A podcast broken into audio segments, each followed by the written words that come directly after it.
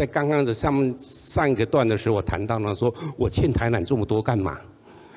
那回头呢，大到五岁的时候呢，因为这样子的一个机缘开始谈的时候，事后呢也会思考一下，那我自己能不能知道我自己的前世今生是谁？或者呢，我能假设我的前世今生是谁？所以呢，在这个整个随着生命的整个不是很认真的去探索呢，但偶尔会回想的时候呢，我觉得呢，我觉得我应该呢是乾隆时期的时候到台湾来的一个苏州人，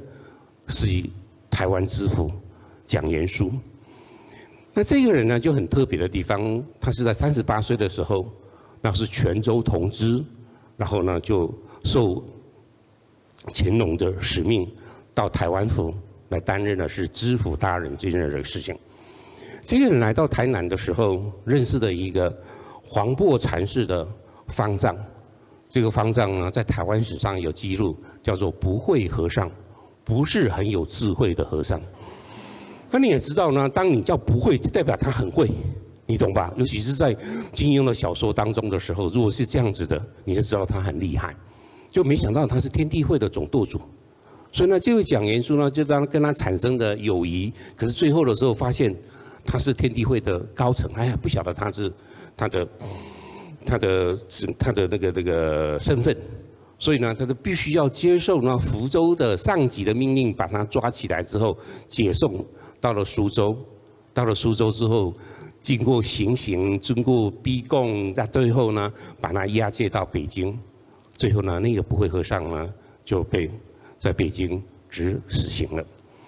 那当然呢，对一个这样子的蒋元书，他很痛的去执行这件事情之后，他就疯狂的。得到了当时候呢，这个不会和尚呢，给他很多的天地会要革命的这样子的资金之后呢，要求他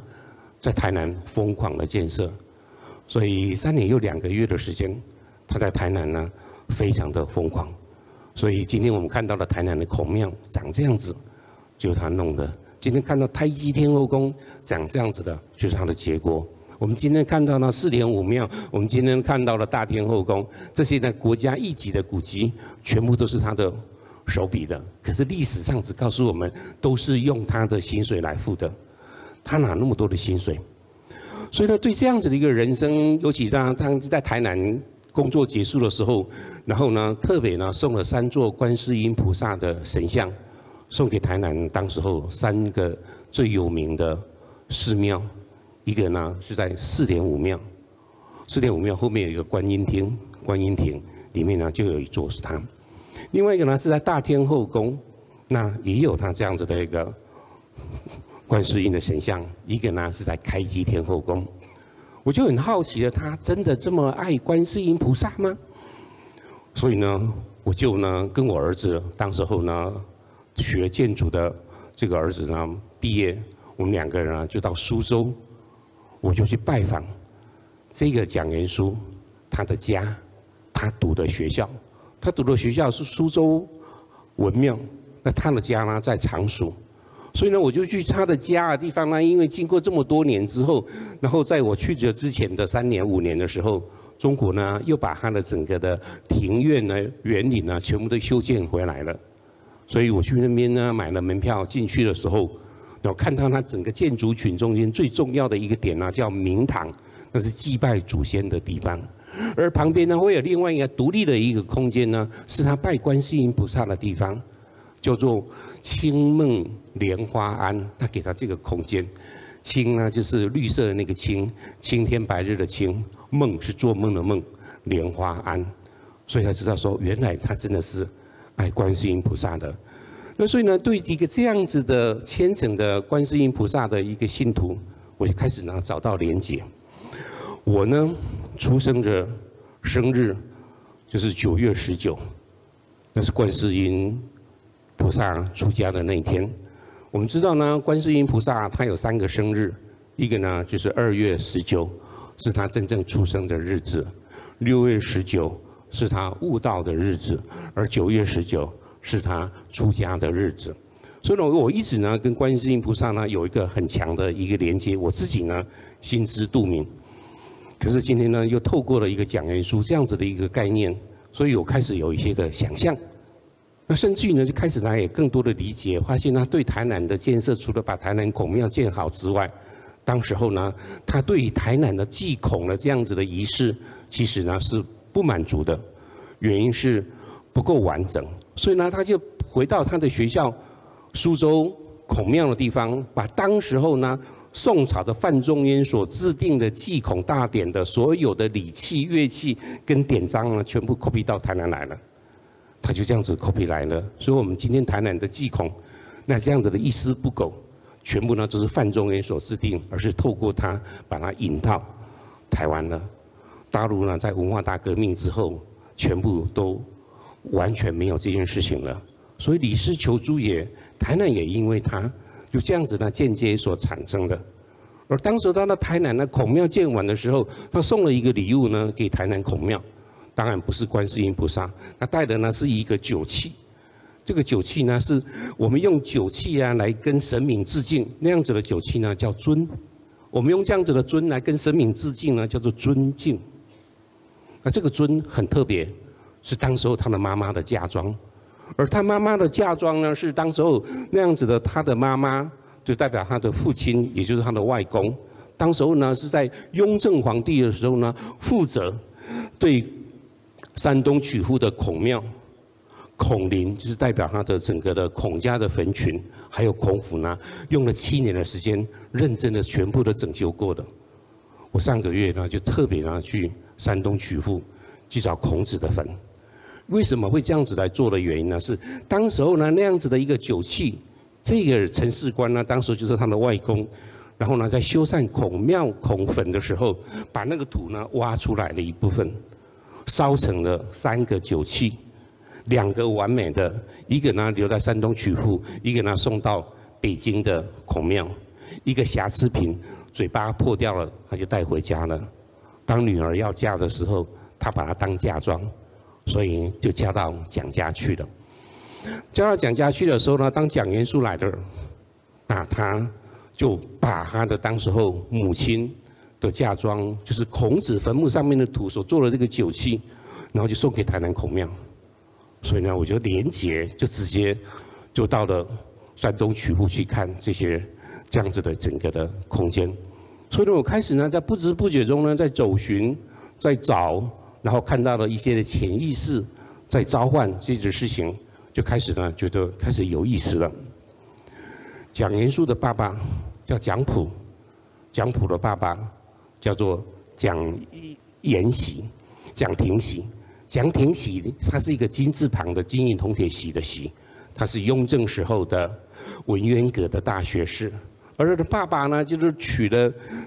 他的妈妈呢这样子的，这个爸爸呢叫蒋溥，是三点水，而蒋元枢是木字旁，所以在五行当中，它是相生的。所以呢，木呢就像一个木头，五行当中金木水火土，木呢一燃烧之后，所以呢木会生火，就像一个木头变成一个火把，火把呢烧了之后呢会产生灰烬啊，所以呢火会生土，土让我们里面挖挖挖，说土会生金，那金矿的四周呢一定都会生水，水呢又拿来灌溉木头，灌溉植物，植物出来的五行就这样出来的，所以就看到他的爸爸的密码是在这个地方，蒋廷禧。蒋溥跟蒋元书，那这个人来到这个地方的时候，我现在目前呢，因为已经才两年前退休，开始有大量的写作计划，其中呢有一个大的文化工程呢，就是以他为背景，要写一部武侠小说。这个武侠小说当中呢，希望能够写八十万个字到一百万个字。那这个刚开始的场景的时候，就从这个讲元书开始来谈。那这个谈的时候呢，就开始呢，最近呢已经读了两年的准备要阅读的书，所以现在开始呢在角色设定，里面有四四个主要的人物，有三个男的，一个女的，其中一个主角呢就是蒋元枢的在台湾生下来的一个孩子，所以我给他一另外取名叫做蒋燕，燕子的燕，燕子的燕呢下面四个点是火字旁。关于说蒋元枢的木字旁呢，木是会生火的，所以他的儿子是这样子的。原来是蒋元枢，其实当初在台湾三年又两个月的时候，他就回去了。在台湾海峡遇到台风，九死一生，他在海上遇见死亡，看到死亡的死神的面貌，所以呢就决定呢不再当官了，所以呢就回到常熟的家，跟他的叔叔的旁边里面呢盖了一个很漂亮的园林，这个园林的名字呢叫做燕园，燕子的是。所以呢，这故事里面的开始，所以呢，就希望透过一个这样子的，如果可行的话，这个武侠小说呢，就变成了未来拍电视剧。那如果这样子的话，就会把台南的整个场景呢，就在那个时空之下呢，就变成那个剧本的当中的。所以我要讲的，就是我认为呢，台南我现在开始在进行的是文创四点零版。就是我目前来讲，所以呢，就感觉呢，就前世今生中呢，对这样子的一个人，我就先假设我是他，然后呢，就产生了一些的机缘，产生了就是说以前太早死了，四十三岁就死了，他来不及做很多的事情，台南很多还没有做完的事情呢，我接棒来做他，所以呢，这不是真正的前生今世，而是一个呢，就是讲的六十岁的五十岁的时候知天命。把它当作是我的天命。六十岁了，两年前六十岁的时候就知道什么叫耳顺了。耳顺呢，就一直呢以为呢就是忠言逆耳，你都听得进去的。其实耳顺，在我认为六十岁的时候花甲之年的时候，我有更深的体验是他，所以更勇敢的面对未来死亡的那一天。所以呢，我刚刚还在跟主持人聊一下，我目前呢在中广电台的系列。有一个呢叫 News 酒吧，每个礼拜五的晚上十一点，都会在那边有一个节目，我当节目的主持人，所以不当旅行节目、旅游节目的公司的主持人之后，我就改行变成他了。那目前所谈的呢，就是用古老的智慧呢谈现代的职场管理。